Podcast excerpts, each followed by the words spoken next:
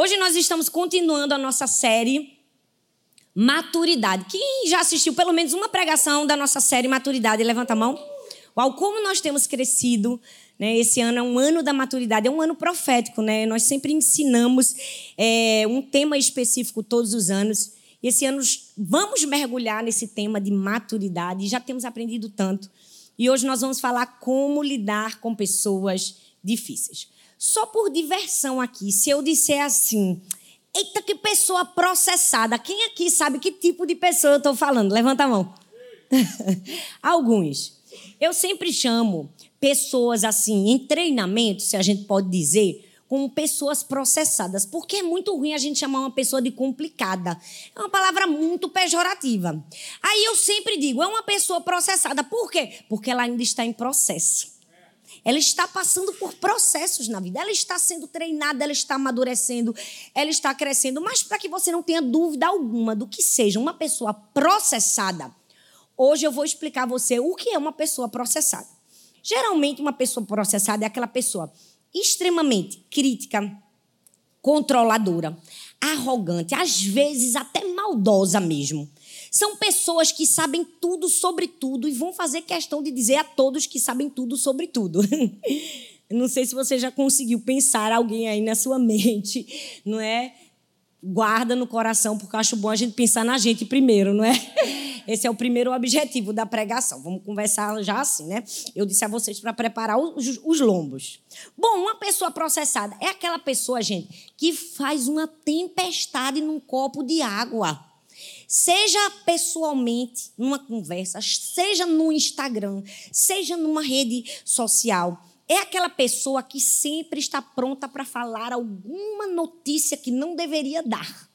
É aquela pessoa que no banco do ensaio das filhas do balé já está comentando com as outras mães algo que não deveria comentar. Aquela palavrinha que o crente às vezes não gosta de usar, mas que eu sempre falo porque é pecado, fofoca. Pronto, uma pessoa processada é essa pessoa. E às vezes até no encontro familiar tem uma pessoa dessas, não é verdade? Talvez você esteja pensando, na minha família, graças a Deus, não tem. Cuidado. Se não tem, essa pessoa pode ser você. É fato que existem pessoas processadas, ou seja, pessoas um pouco mais difíceis, e todos nós precisamos aprender a lidar com pessoas difíceis. Eu vou deixar também para vocês bem claro algo que eu chamo de, eu estou cheia de teorias, mas eu tenho muitas teorias, que, que eu chamo de área de processamento. Talvez você não seja um 100% processado, mas você ainda tenha uma área de processamento. Ou seja, uma área que você está sendo moldado, trabalhado, treinado, forjado por Deus. E talvez quando você ouviu o título da pregação de hoje, Como Lidar com Pessoas Difíceis, você pensou: glória a Deus, vou aprender a lidar com aquela pessoa que me persegue. Vou aprender a lidar com aquela pessoa do meu trabalho. Vai sim.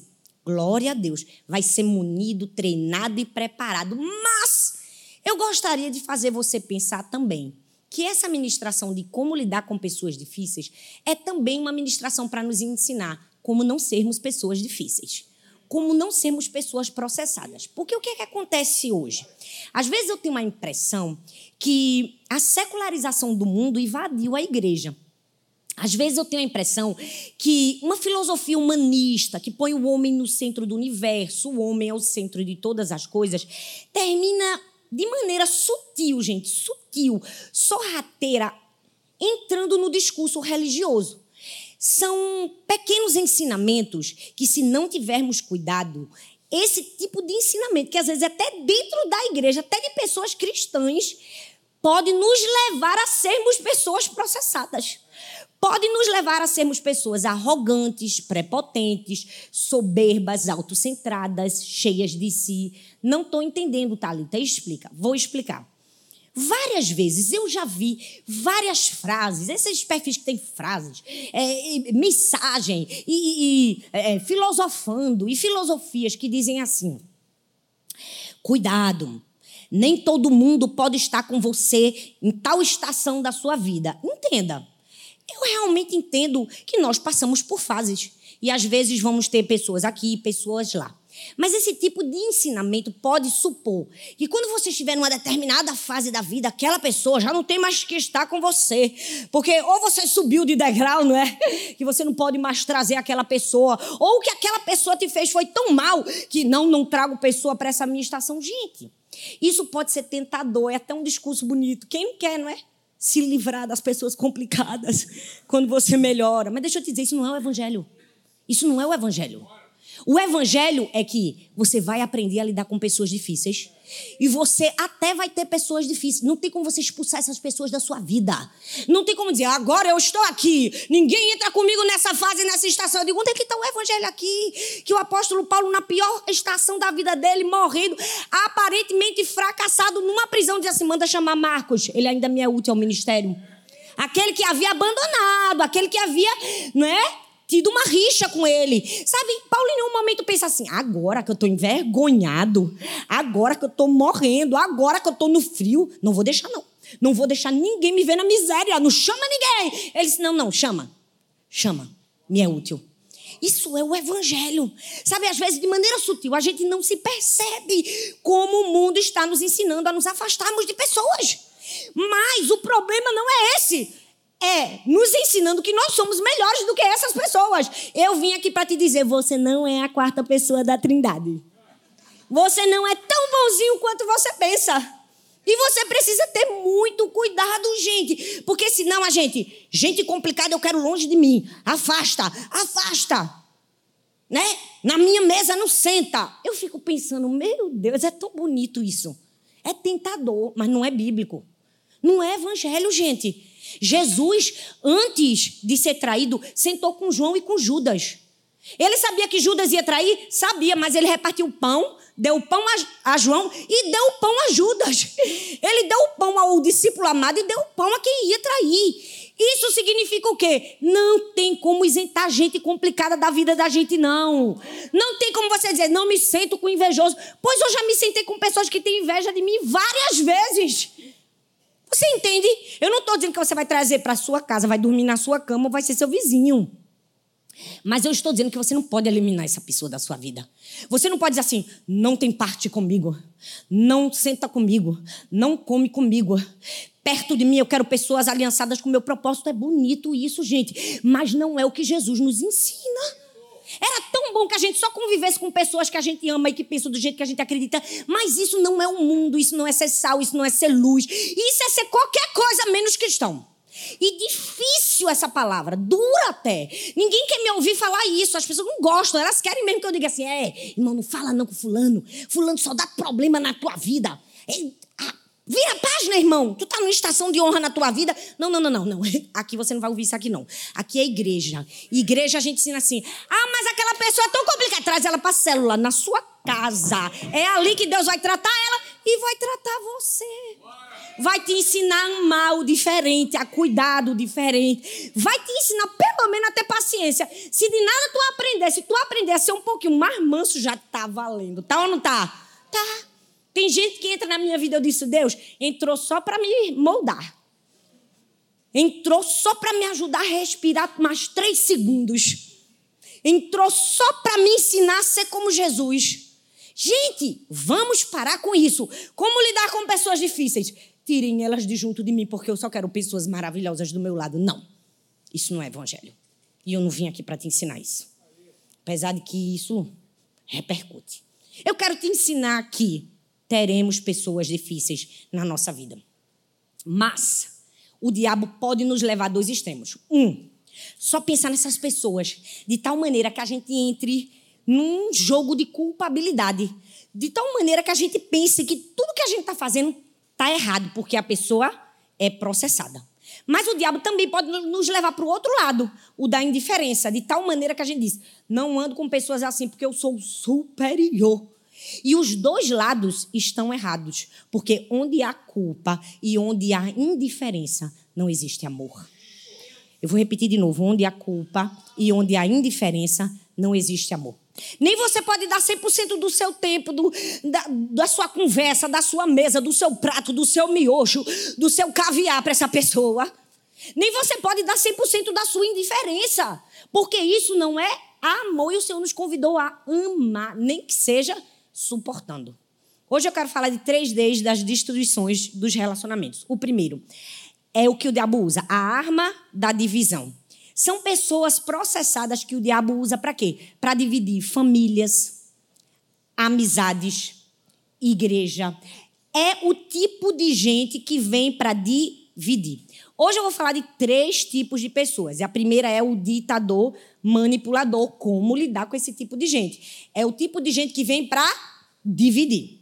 Mas também tem o descontente e o vitimista, que é o tipo de gente que vem com a arma da distração. Ele entra na sua vida para te distrair, para fazer você ficar falando, falando, falando de fulano, que silcrano, que baltrano, e que aquele pensou, que aquilo. E aí, quando você vê, você perdeu o seu tempo de oração, o tempo de leitura da Bíblia, tempo de crescimento. E tem a terceira, o terceiro D, que é o do descrédito. E aí é o terceiro tipo de pessoa que eu vou falar com vocês, que é o crítico. É aquela pessoa que vai tentar descredibilizar quem você é e o que você faz.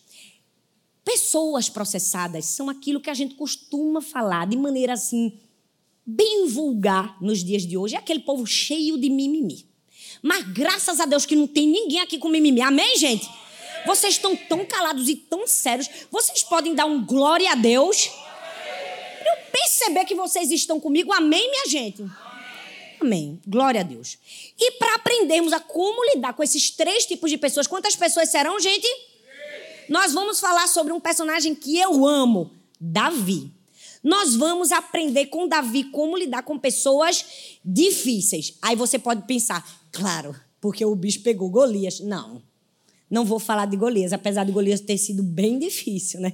Eu mesmo não queria ver um camarada daquele tamanho na minha frente. Na verdade, acima de 1,59m já é uma ameaça para mim, né? Porque olha meu tamanho, gente. Imagina Golias. Não, não vou falar sobre Golias. Também não vou falar sobre Eliabe, que tem gente que diz assim, já sei, a pastora vai passar, vai falar de Eliabe, que Eliabe era complicado, viu, o irmão de Davi. O camarada, Davi foi lá levar pão com queijo para ele e ele menosprezou Davi, humilhou Davi, pisou em Davi. Não. Eliabe também era um processado, mas Eliabe era só um estagiário na vida de Davi. Eliabe era um menor aprendiz para aquilo que ainda haveria de vir. Quem, pastora? Quem que foi tão complicada assim na vida de, de Davi? Somente a mulher dele, o filho dele e o rei dele.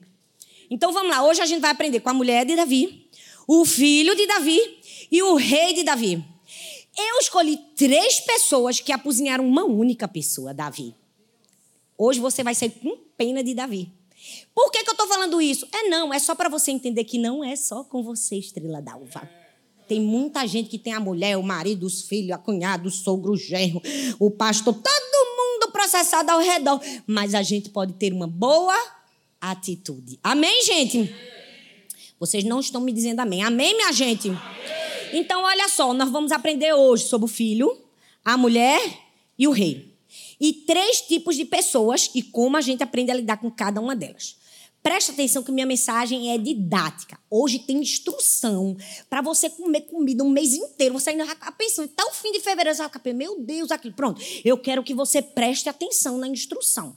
Então não pisca o olho e fica aqui comigo. Em cada pessoa nós vamos aprender que a gente vai precisar recusar uma coisa e vai aprender a escolher outra. Então eu vou recusar um e escolher outro. Fala comigo, eu vou recusar um e escolher outro. 2 Samuel, capítulo 15, do verso 12 ao 16, diz assim: Depois disso, Absalão mandou preparar para si um carro com cavalos e 50 homens para correrem à sua frente. Ele se levantava cedo e ficava no portão da cidade onde a estrada terminava. Quando uma pessoa chegava ali com algum caso para Davi, o rei, resolver, Absalão o chamava e perguntava de onde era. E quando a pessoa respondia, dizia: Senhor, eu sou da tribo tal de Israel. Absalão dizia: Olhe, a lei está ao seu lado, mas não há um representante do rei para ouvir o seu caso. Absalão também dizia: Ah, se eu fosse o juiz aqui. Então, qualquer pessoa que tivesse uma questão ou um pedido poderia me procurar e eu, eu faria justiça. E quando alguém chegava perto de Absalão e se curvava diante dele, ele o segurava e abraçava e beijava. Absalão fazia isso com todos os israelitas que iam pedir ao rei Davi que fizesse justiça, e assim ele conquistava o coração do povo de Israel. Quatro anos depois, Absalão disse ao rei Davi: Deixe-me ir à cidade de Hebron para pagar uma promessa que fiz a Deus, o Senhor. Enquanto eu estava morando em Jesur, na Síria, eu prometi que se o Senhor me trouxesse de volta a Jerusalém, eu adoraria em Hebron.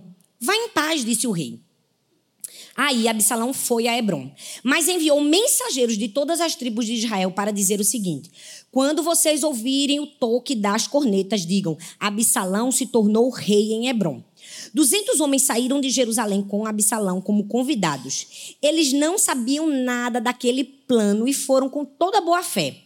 Enquanto estava oferecendo sacrifícios, Absalão também chamou, mandou chamar Aitofel, da cidade de Gilo. Aitofel era um dos conselheiros de Davi. Assim, a revolta contra o rei ficou mais forte e os seguidores de Absalão aumentaram. Então veio um mensageiro e contou a Davi que os israelitas haviam passado para o lado de Absalão. Aí Davi disse que todos os seus oficiais que estavam com ele em Jerusalém disse assim: Se queremos escapar de Absalão, vamos fugir logo. Vamos depressa, senão ele vai nos alcançar aqui, vai nos vencer e matar todos os que estiverem na cidade. Sim, nós, os seus servidores, estamos prontos para fazer tudo o que o Senhor disser, responderam eles. Aí o rei saiu acompanhando por, acompanhado por toda a sua família e pelos seus funcionários e deixou somente dez concubinas para cuidarem do palácio. O primeiro tipo de pessoas que a gente vai precisar aprender a lidar na vida é aquele que eu chamo de ditador manipulador. Tem gente que diz: misericórdia, Hitler voltou, calma. Tem muito ditador e manipulador mais próximos de nós que a gente possa pensar e imaginar. Essa pessoa foi Absalão. Absalão foi o terceiro filho do rei Davi. A mãe dele se chamava Maca e ela era filha de Talmai de Gessur, por isso que ele passou um tempo lá. A Bíblia diz que Absalão era um homem muito bonito.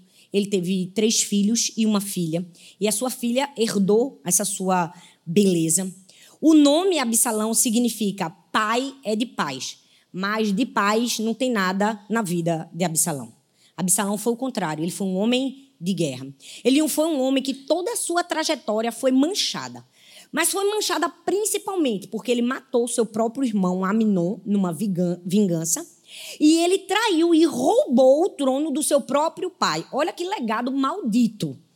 Olha que legado maligno. Ele é conhecido por alguém que matou o irmão e traiu o pai. Gente, talvez você fique pensando assim: sangue de Jesus tem poder. Eu tenho gente processada na minha vida, mas não é para tanto, né? Pelo jeito, não tem ninguém querendo me matar. Calma, eu vou explicar algo para você.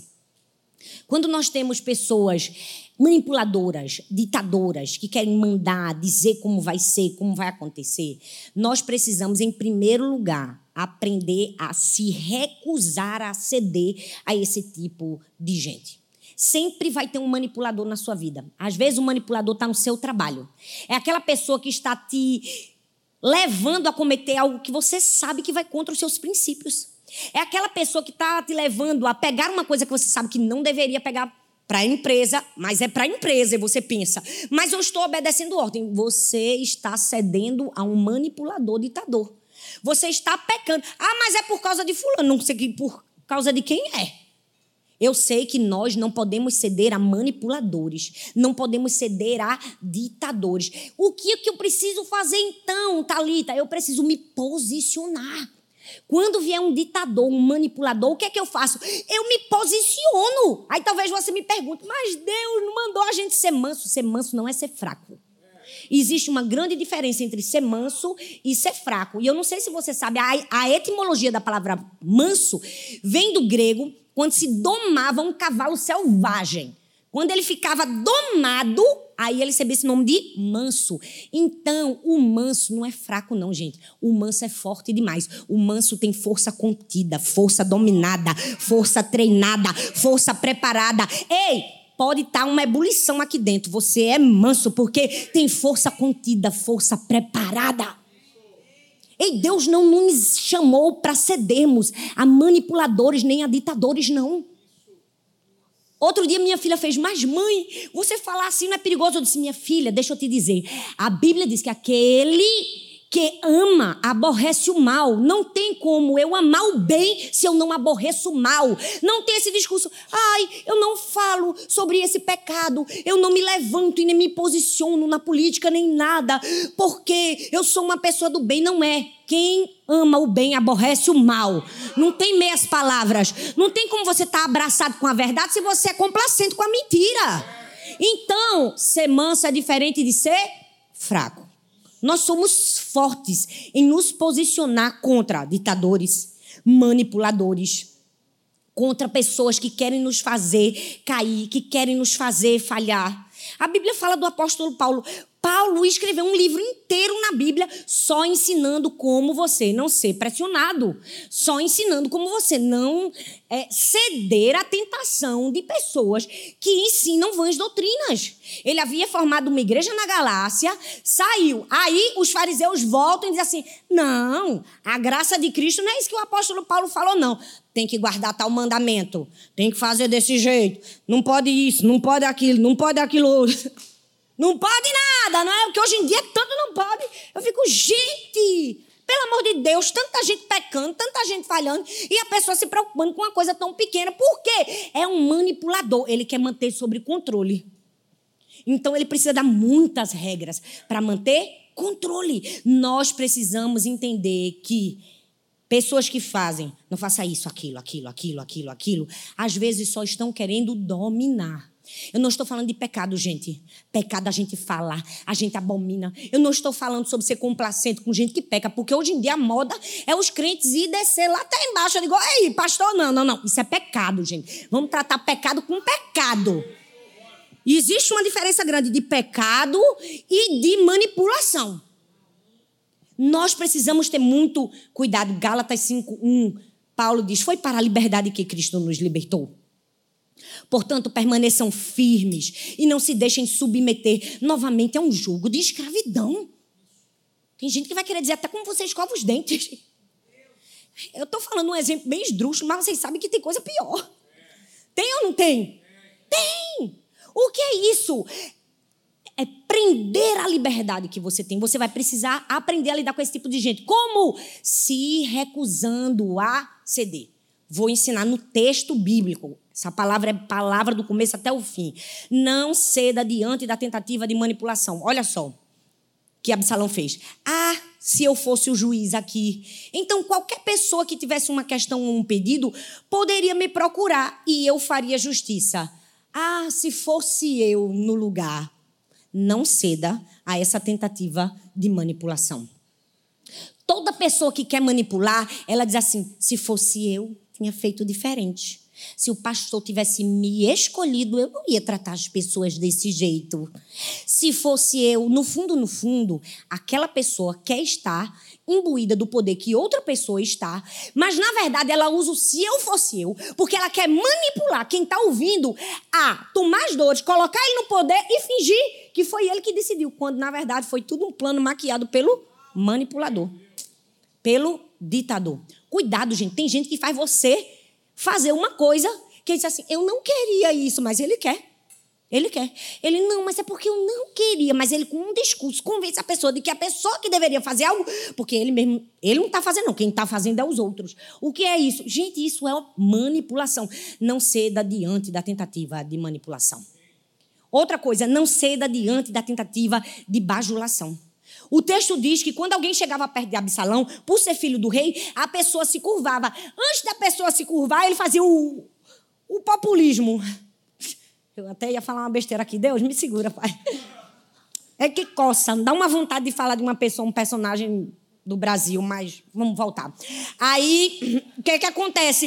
Ele vai, não deixa a pessoa, já falei, quem é inteligente já pegou. Não deixa a pessoa se curvar e ele vai e abraça e beija, não é? E se mostra, olha como eu tenho mais zelo com vocês. Olha como eu me importo mais com as pessoas do que com meu, meu pai. Meu pai está lá alheio às pessoas, a dor do outro. Mas eu estou aqui amando, cuidando. Não, não, não, não. Não estava fazendo pelas pessoas, ele estava fazendo por ele mesmo. Você precisa ter discernimento e sabedoria suficiente para entender quem ama você de verdade, de quem é um bajulador e está fazendo por si próprio. Tem gente que faz tudo por você, não é por você, é por ele. Ele quer tua força, tua influência. O que está perto de você pode causar para ele é um Absalão. É um manipulador. Você pensa que ele está te servindo. Você pensa que ele está arranjando tudo para você. Não, ele só está pensando nele. Não ceda à tentativa de bajulação. Não ceda à tentativa de intimidação. Porque ele foi, levou 200 que não sabiam nem o que, sabiam nem o que estavam fazendo e disse assim: quando chegar, diz que agora eu sou rei em Hebron. O que é isso? Intimidação. Imposição. Então, não ceda diante de um manipulador. Primeira lição. Então, se eu não cedo, o que é que eu faço? Eu escolho não levar para o lado pessoal. Eu escolho não ficar ofendido. Porque se você for estudar a história de Absalão, você vai ver que ele era filho de Davi e que ele era irmão de Tamar. E o meio-irmão dele, Aminon, de maneira maligna, é, destrói a pureza de Tamar e rejeita ela. Absalão fica tão indignado com aquilo e Davi também fica, porque a Bíblia fala, né, em 2 Samuel 13, 21, isso, da indignação de Davi do erro do seu filho. Mas Absalão, ele se indigna a ponto de pecar. Depois de dois anos, ele trama a morte do próprio irmão, manda seus servos matarem Aminon. E, por vingança, mata Aminon. Quando ele mata Aminon, o que é que ele faz? Ele foge e ele vai para a terra do seu avô materno, que é Jesus, que eu já falei lá no começo para vocês. E ele fica lá por três anos. Só que Davi sente saudades do seu filho. Ele tem saudades de Absalão. Então, o que é que ele faz? Ele permite Absalão voltar para Jerusalém. Quando Absalão volta para Jerusalém, Davi não deixa Absalão ver ele por dois anos. É quase que um gelo nele, pelo que ele havia feito, porque ele também havia errado. Então ele não permite ele chegar à presença do rei, chegar à presença de Davi. Depois de dois anos, Absalão era tão, mas tão manipulador, tão ditador. Sabe aquela pessoa que quando ela quer, ela consegue, ela faz, ela acontece, ela move céus, terra, fulano, cicrano, beltrano. Já viu? Pronto, Absalão. E aí ele manda queimar uma propriedade de Joabe para chamar a atenção de Davi e dizer: Eu quero entrar na presença do rei. Ele consegue? Consegue. Porque é triste te dizer isso, mas os ditadores, os manipuladores, geralmente conseguem o que eles querem. E aí, quando ele volta à presença de Davi, que já estava com saudade dele, o que é que ele faz? Dá uma rasteira no próprio pai. Ele volta à presença do pai, mas agora ele trama contra o próprio pai. Ele trama contra o próprio pai. E qual é a resposta de Davi? A melhor de todas. Davi não se deixou ser ofendido. Davi se posicionou como? Fugindo, entre aspas. Ele sai e disse assim: se eu ficar, vai ter uma guerra. Eu prefiro sair de campo. Com sabedoria, ele sai. E depois ele não volta, ele manda o exército dele. O exército dele guerreia contra o exército de Absalão e vence. Só que, olha bem para mim, Davi fala o que para o exército dele? Ele diz assim: olha, cuidado com esse dissidente. Absalão. Eu amo ele. Não trate ele com rigidez excessiva. O que é que Davi estava dizendo? Não mata ele, não. Não mata ele, não. Dá uma lição nele, mas não mata ele, não. E aí, a, a história bíblica diz que em um dado momento o cabelo de Absalão se engancha. O comandante de Davi vê, chama outro que vem, acerta nele e o mata. E aí, quando eles voltam para contar a boa notícia para Davi, dizendo: Vencemos! Quem te perseguia agora está aniquilado. Davi pergunta duas vezes no texto bíblico, que a minha mensagem é longa, é profunda, eu não posso ler tudo, mas eu quero que vocês prestem atenção. O rei perguntou primeiro: O jovem Absalão está bem? Aí ele enrola, enrola, enrola, enrola, enrola e não responde. Aí ele pergunta de novo: O jovem Absalão está bem? Aí ele enrola, enrola, enrola, e só depois Davi percebe que ele estava morto. O que foi que Davi fez? Chorou amargamente. O texto diz: Então o rei, abalado, subiu ao quarto que ficava por cima da porta, fechou e chorou. Foi subindo e clamando: Ah, meu filho Absalão, meu filho Absalão, que me dera ter morrido em seu lugar, Absalão, meu filho. O que é isso? Isso é Deus nos ensinando a tratar o ditador e o manipulador na nossa vida. A gente nunca pode se igualar a quem tem um coração perverso. Ele havia traído seu próprio pai. Ele havia usurpado do trono do seu pai. Ele havia feito toda sorte de mal, mas mesmo assim Davi diz assim: eu preferia ter morrido no lugar dele. Eu preferia ter morrido no lugar do errado.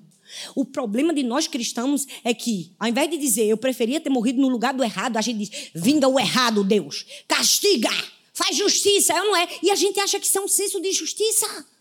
A gente acha que está certo, quando não é a resposta adequada ao verdadeiro Evangelho de Cristo Jesus. Porque o Evangelho diz que a gente tem que amar quem nos persegue. A gente tem que perdoar. Pastora me perseguiu, me traiu. Pois é esse mesmo que fala amar quem lhe ama é muito fácil. Amar meu marido, que todo dia está meu beijinho na minha vida, é a mais fácil do mundo. Coisa fácil é amar quem ama a gente. Difícil é amar quem persegue. Difícil amar quem fala mal. É isso que é ser cristão, gente. Desculpa se te ensinaram diferente, mas esse é o verdadeiro evangelho.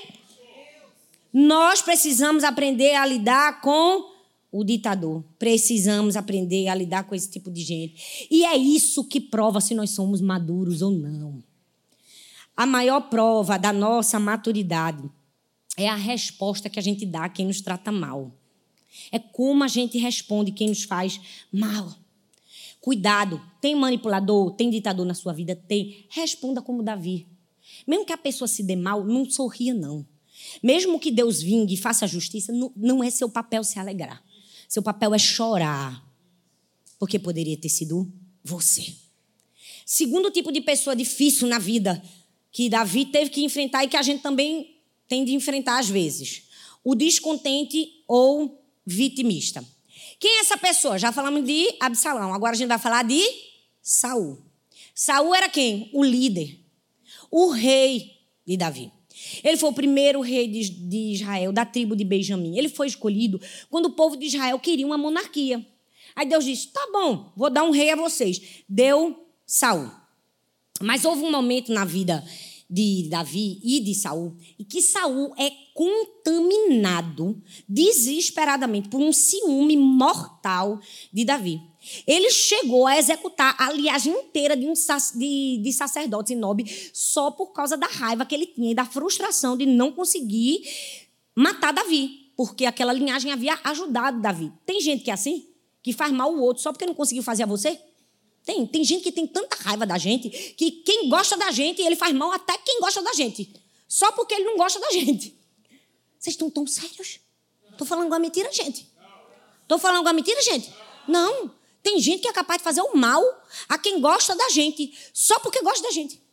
Saul, Saul foi essa pessoa. A Bíblia diz em 1 Samuel 15, do 13 ao 23, eu não vou é, ler todo o texto. Diz que quando o profeta Samuel encontrou com Saul, ele disse: O Senhor te abençoe, siga as instruções. Mandou ele aniquilar completamente os amalequitas.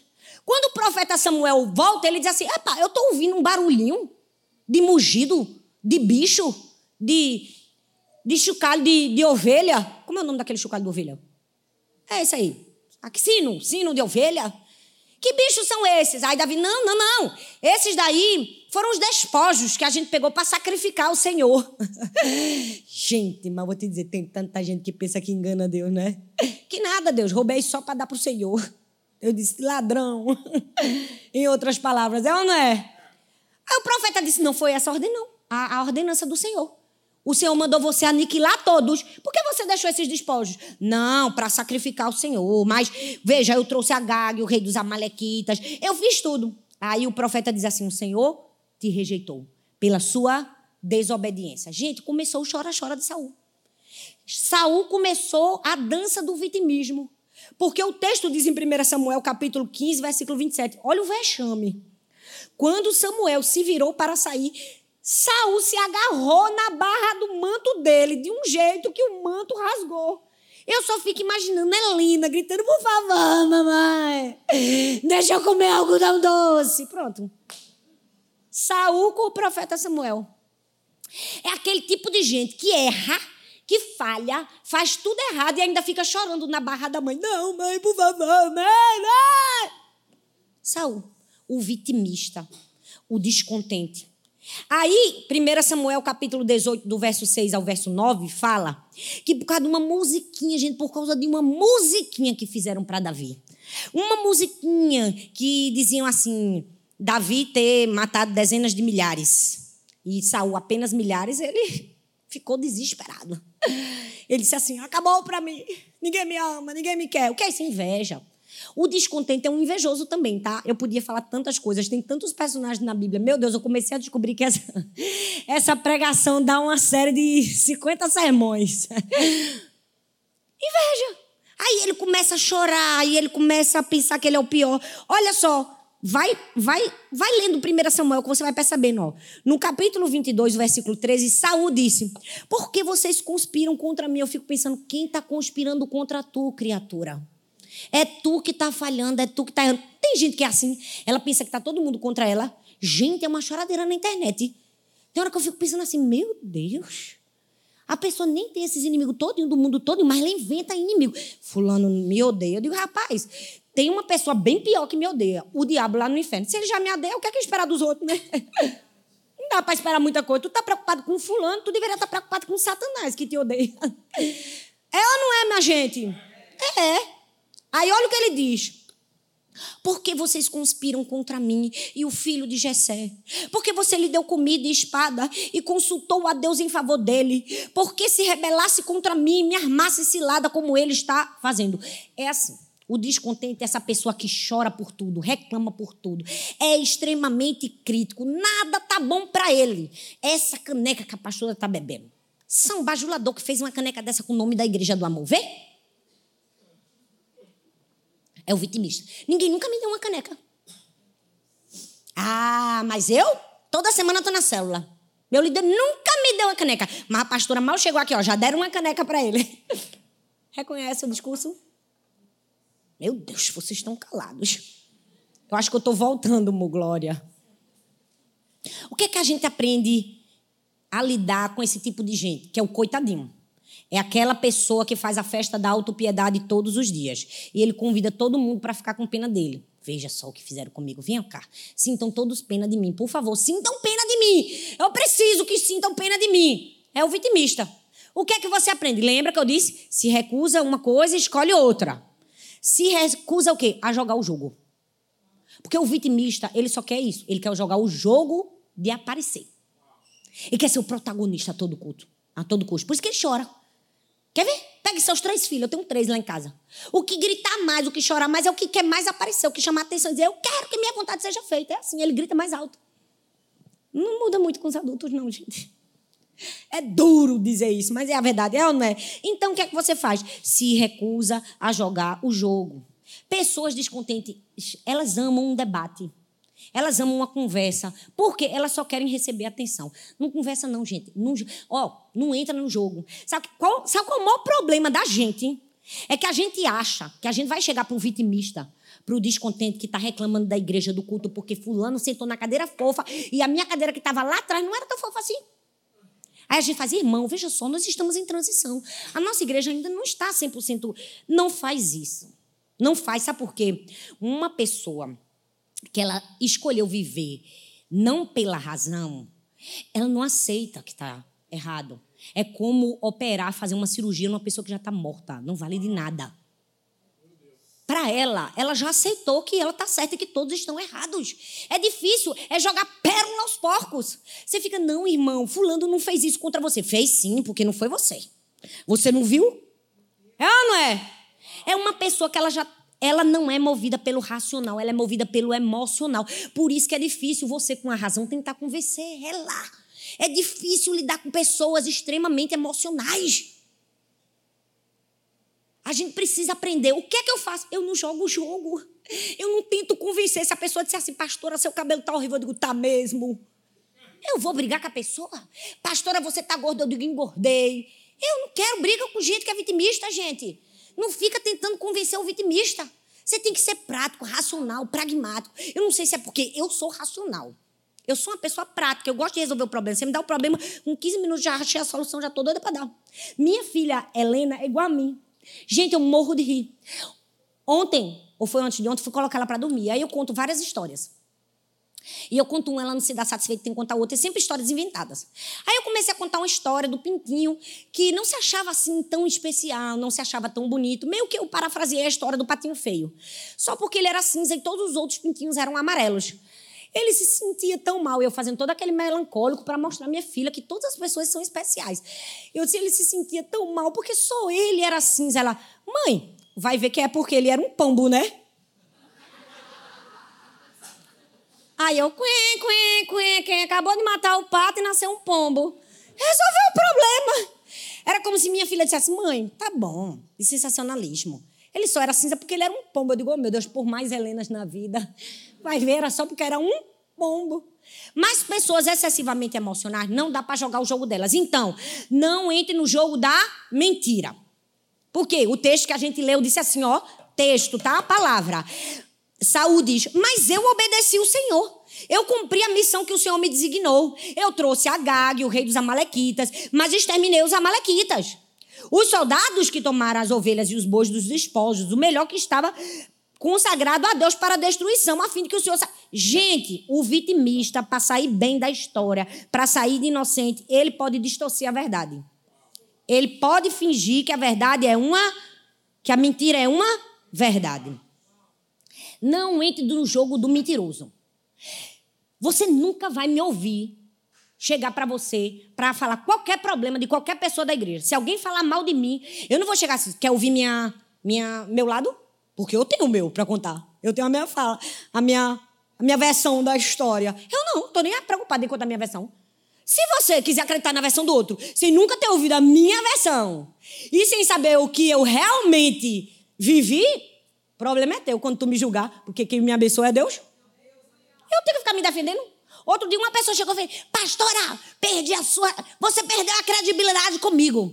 Porque eu vi um post seu, uma foto sua com um sapato bem bonito.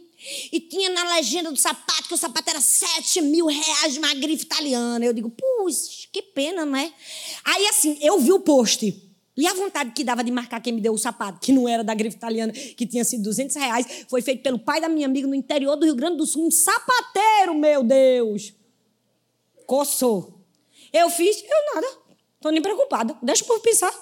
A irmã, e aí, pede da quebrada? Eu digo, pô, tu, ó, deixa eu te ensinar só uma coisa. Só perde a credibilidade com alguém que não tem integridade. Tu nem sabe. Eu tenho um só não, viu? Eu tenho vários. O nome desse cara que fez esse sapato chama Paulo Moicano, é pai da minha amiga, sapateiro no interior do Rio Grande do Sul. Mas o sapato dele é tão bonito, mas tão bonito, mas tão bonito, que até parece um sapato de 8 mil reais. Mas não é, não. Não é, não. Eu tenho um preto, eu tenho um marrom, eu tenho um bege. Sabe o que ele me deu? Porque toda vez que ele me dá, Deus abençoa ele. Aí sabe o que foi que aconteceu? Ele só vendia sapato para pessoa. De repente, uma seguidora minha, milionária, dona de várias lojas, contratou ele para fazer produção em série. E, muitas, e muitos sapatos. Aí Vez ou outra, dois em dois meses, ele mandava um sapato para mim em forma de gratidão. Eu digo, e tu aí, perdendo teu tempo por causa de um sapato. E eu, eu tô nem aí. Pode falar. Agora, ó, se perder tua credibilidade por causa de um sapato, tu vai perder. Porque se eu te disser o tanto de presente massa que eu ganho, não tá no gibi. É ou não é? Mas é assim, por quê? Porque a gente não pode entrar no jogo desse tipo de gente. Não entre no jogo da mentira. Não entre no jogo do espetáculo. Olha, quando Samuel se virou, o que foi que ele fez? Se agarrou. Não entra, não, gente. Tem gente que vai se estribuchar, chorar. Tem gente que as lágrimas saem de bico assim, ó. Só para você ter pena. Cuidado com o espetáculo. Tem gente que finge que é uma beleza. Hollywood perde, não é? And the Oscar goes to vitimista. Cuidado. Se mantenha firme, não seja plateia desse tipo de gente. Não seja conivente. Não entre no jogo da comparação. O texto diz: eu, eu vou pregar, gente, eu vou até o fim. Vocês estão aqui comigo? Vocês me seguram? Tem muita coisa boa aqui. É, só hoje que só tem um culto. Domingo que vem a pregação vai ser menor. Saul ficou muito irritado com esse refrão e aborrecido disse: atribuíram a Davi dezenas de milhares, mas a mim apenas milhares. O descontente sempre vai se posicionar como um injustiçado e vai querer que você se sinta mal pelo bem que Deus te fez. É assim, gente. O vitimista, se você ganhar uma bênção, ele vai fazer de um jeito que você vai dizer: Meu Deus, não era para eu ter ganho isso. Meu Deus, tanta gente precisando e eu ganhei isso. Se Deus te deu, recebe e agradece. Mas o vitimista ele vai dizer assim: olha, enquanto milhares de pessoas estão morrendo na África, vocês estão nos Estados Unidos da América comendo Krispy Kreme. É. Porque ele nunca fez nada por ninguém na África. Mas ele fica indignado porque você comeu uma rosquinha. Essa é a verdade. Não ceda. Não entre no jogo da culpa. Aí olha o que ele faz, Saul. Porque vocês conspiraram contra mim você e o filho de Jessé, culpando. Culpando. Acusando. Por que você lhe deu comida e espada? E consultou a Deus em favor da vida dele? Por quê? Gente, nós precisamos entender. Não entre no jogo da mentira, do espetáculo, da comparação e da culpa. Jesus foi o maior mestre nisso. Ele não entrava no jogo dos vitimistas, dos críticos, dos descontentes. Não, não, não, não. Jesus percebia a má intenção no coração das pessoas e dizia assim: hipócritas, por que, que vocês estão me pondo à prova? Ficam me perguntando, perguntas capciosas, só querem me ver cair. Jesus estava nem aí para eles. Pilatos fazia milhões de perguntas. Jesus aqui, ó, só caladinho. Não respondo. Não tem minha fala. É assim que a gente lida com esse tipo de gente, gente. A gente não entra no jogo. Saul só queria o protagonismo. Não dá protagonismo a vitimista. É assim que a gente lida com esse tipo de gente. Não é com soberba, gente. Não é com superioridade. É simplesmente para não alimentar o demônio. É a verdade. Só isso. Escolha tomar a decisão madura. A, a decisão que Saul que Davi tomou. 1 Samuel 24, verso 16 ao 18 e 26, do 7 ao 12. Vários momentos Davi teve a chance. Vários momentos ele teve a chance de se vingar contra Saul. Ele fez isso? Ele fez isso, gente? Não! Ele não se vingou. Ele disse: Não, não cabe a mim. Não está na minha alçada vingar. Quem sou eu? Eu não vou fazer isso. Essa é a resposta que a gente tem que dar para esse tipo de gente, deixa Deus fazer. Não se sinta superior, não. Dizer, Deus vai fazer. Não, não é isso, não. É dizer assim: quem sou eu para fazer? Deus não me colocou nessa posição. Rapaz, podia até ser eu, essa pessoa ruim. Eu podia ter errado, porque todos nós somos falíveis. Aqui ninguém é perfeito. Aqui ninguém é super santo, super maravilhoso. Eu e você, todos nós temos dia mal, gente. Todos nós. A gente nunca pode olhar para o outro e dizer assim: eu faria diferente. Hum, se brincar, fazia pior. É por isso que a gente vai pregar na tua sobre empatia, porque a gente tem que ter empatia para o olhar do outro, porque a gente é tão pronto para descer a malha no outro e a gente não olha para o nosso pecado. Por que, que a gente não olha para a nossa própria natureza? Não avalia o nosso próprio coração? Terceiro e último, o desonroso ou o crítico. Aí foi a mulher dele. Já falamos do filho, do rei, falamos do filho, do rei e agora da mulher. Não vou ler o texto, também é grande, só para a gente ganhar tempo. 2 Samuel 6, do 16 ao 23. O texto diz que Mical observava da janela. Fala, da janela. Da janela. Fala com força, gente, da janela. O crítico está sempre te olhando da janela. O crítico está sempre te observando. É aquela pessoa que tira o print, mas não dá o like. Eita, foi sabor de mel essa mensagem, hein? Me segura, Deus! Não é? A pessoa que está observando tudo que você faz. Ela critica tudo que você faz, mas depois ela faz tudo igual de outro jeito. É ou não é? É, gente, o mundo tá cheio de gente assim que quer paralisar a gente. O que era que Mical fazia? Queria isso. Ela estava olhando Davi da janela, Davi estava celebrando e dançando. Ela, que papelão. Que coisa ridícula para um rei ficar dançando assim na frente dos escravos. Foi ou não foi? Vocês têm que ler mais a Bíblia. Foi ou não foi, minha gente? Foi. foi. Ela humilhou Davi. Ela descredibilizou ali. Ela desonrou Davi ela foi crítica. Porque o crítico, assim, ele se acha esperto demais. Ele sempre se acha muito bom, muito inteligente. Eles são rudes com as outras pessoas. Eles são orgulhosos. Eles insultam. Eles sempre acham que eles vão para o céu, os outros não vão. Não é digno nem de receber a paz do Senhor. É triste, mas é a verdade. O que é que cabe a mim, Talita? Quando um desonroso ou um crítico fizer algo contra mim, se recuse a falar sobre eles. É porque é muito tentador quando alguém faz uma coisa mal, uma crítica. Tu visse o que Fulano falou, falou de mim. Tu visse o que o Betrano fez contra mim. Não faça isso. Se você fizer isso, você faz do desonroso o centro da sua vida. Se você fala o que fizeram contra você a outra pessoa, você faz do desonroso o centro da sua vida, da sua energia. E mais, você está pecando, porque isso é fofoca. Fofoca é falar de um assunto com quem não participou do assunto ou quem não pode ser parte em ajudar do assunto. Isso é pecado. Se a pessoa não participou da história e nem pode ajudar, não deve ouvir. O problema é que a gente só fala com quem não quer ajudar, com quem só quer piorar e com quem a gente quer que ouça só para sentir pena da gente.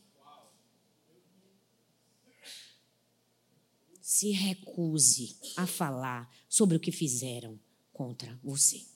Provérbios capítulo 17, versículo 9 diz: Aquele que cobre uma ofensa promove o amor, mas quem lança em rosto separa bons amigos. Eu estou toda arrepiada aqui, não sei você. A palavra de Deus é uma espada. A Bíblia diz: aquele que cobre uma ofensa.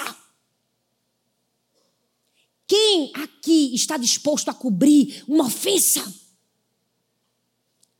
O maior problema da igreja hoje, eu me coloco, o meu problema, o nosso problema, não estou me colocando numa posição de superioridade. O nosso problema é que a gente quer descobrir as ofensas. Quando na verdade o amor está em cobrir esconder o mal que o outro fez para deixar que o próprio Deus seja a pessoa que julga. Cuidado com esse tipo de gente. Quem? O crítico. Não entre no jogo. Se recuse a falar dele e também não seja ele. O que é que eu preciso aprender, Talita? Não se esconda por causa deles. Não estou entendendo, você vai entender.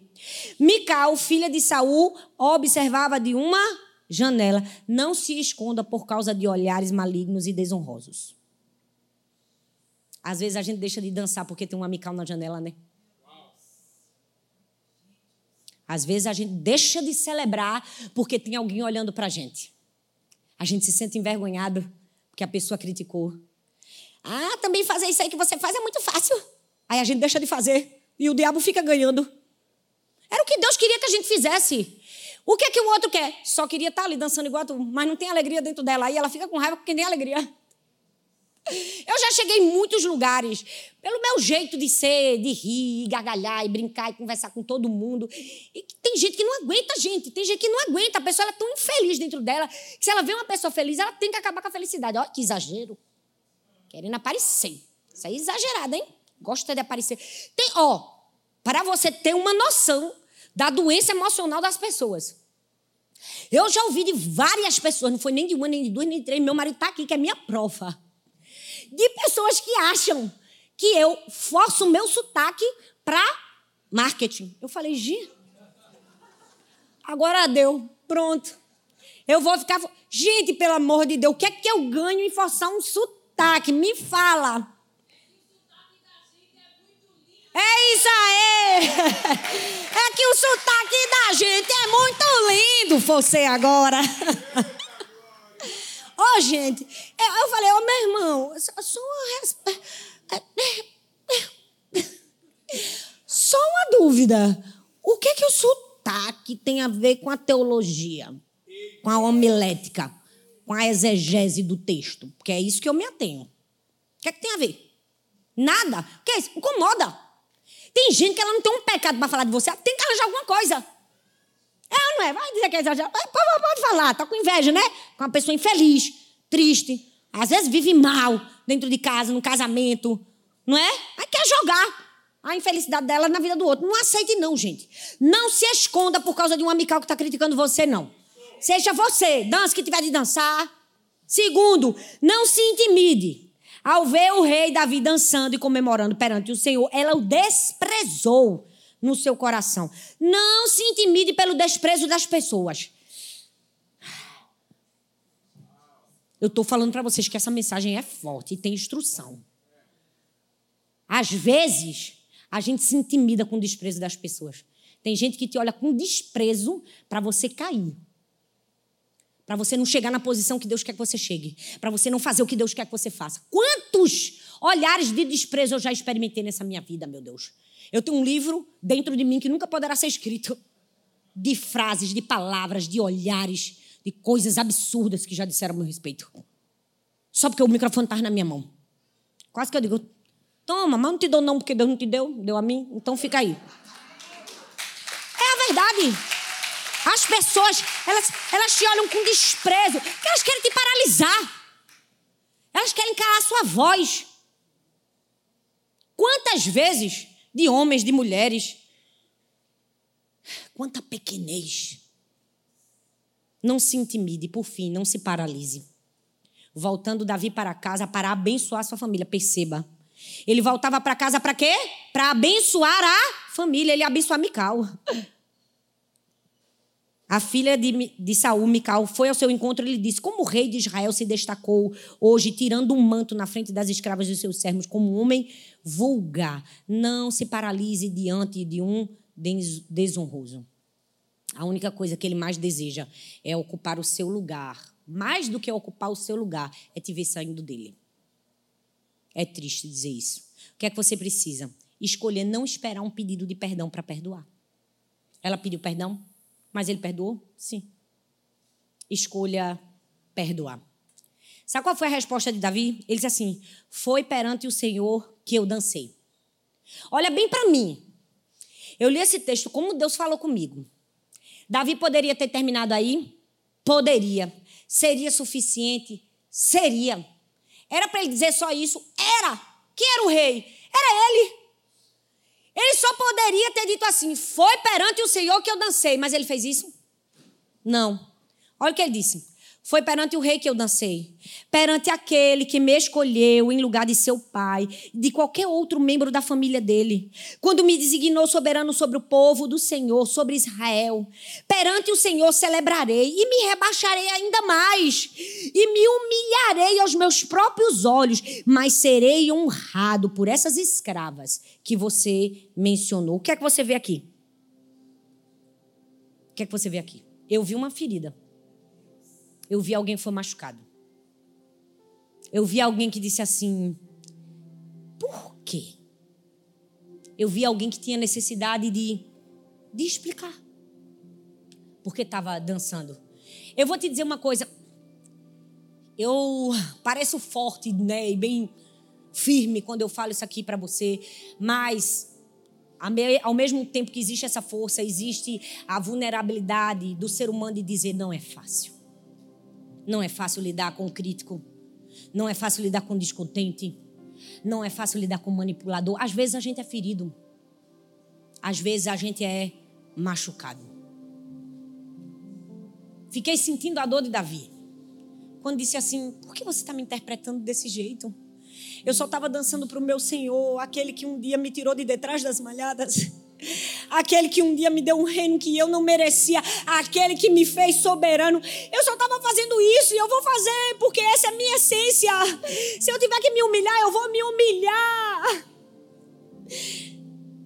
É como se Davi estivesse chorando por dentro e quantas vezes nós também não choramos por dentro.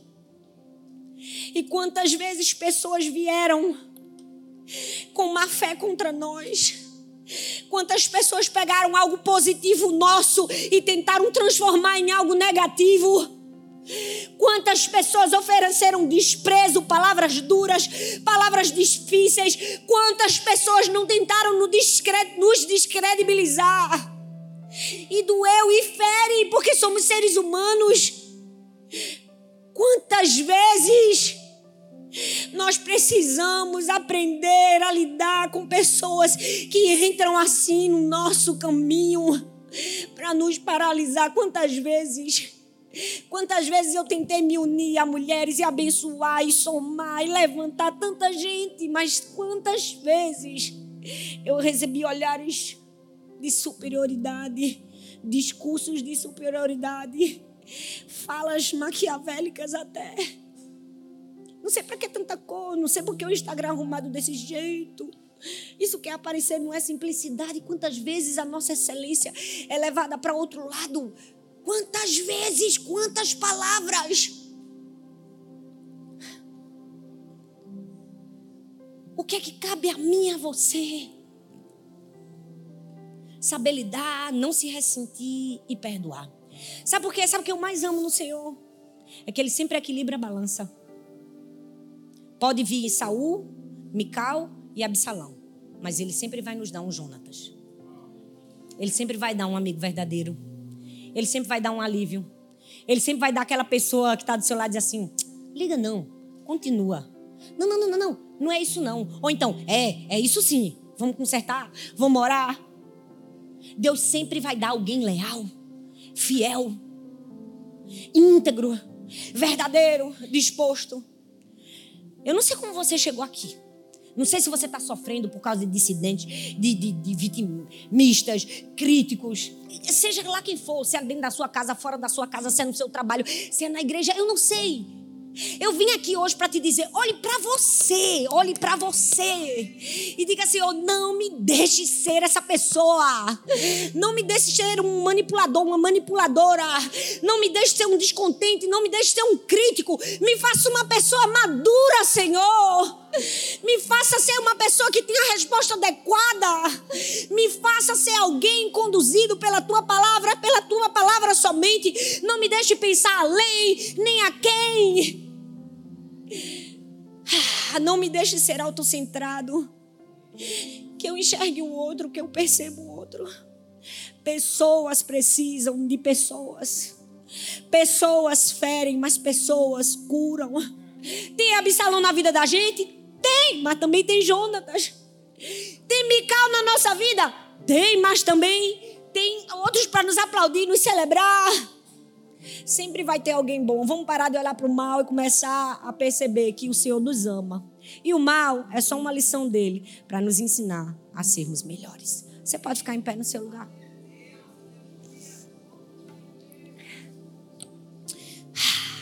Não sei quanto tempo o diabo te entristeceu. Não sei por quanto tempo ele te angustiou. Talvez só Deus e você sabe o que você passou. Feche seus olhos, não deixe nada atrapalhar você nesse momento. Só Deus e você sabe o que falaram, o que fizeram, como agiram. Só Deus e você sabe o quanto aquilo doeu. Talvez você que era aquela pessoa sempre tão forte. Nada aquilo abalava seu propósito, nada abalava você. Talvez você era aquela pessoa que ouvia, sentia, entregava ao Senhor com tanta facilidade. Talvez você era como eu, eu já fui essa pessoa de dizer eu estou aqui tão focada no meu propósito, mas talvez um dia, em um momento de fragilidade, você se entristeceu.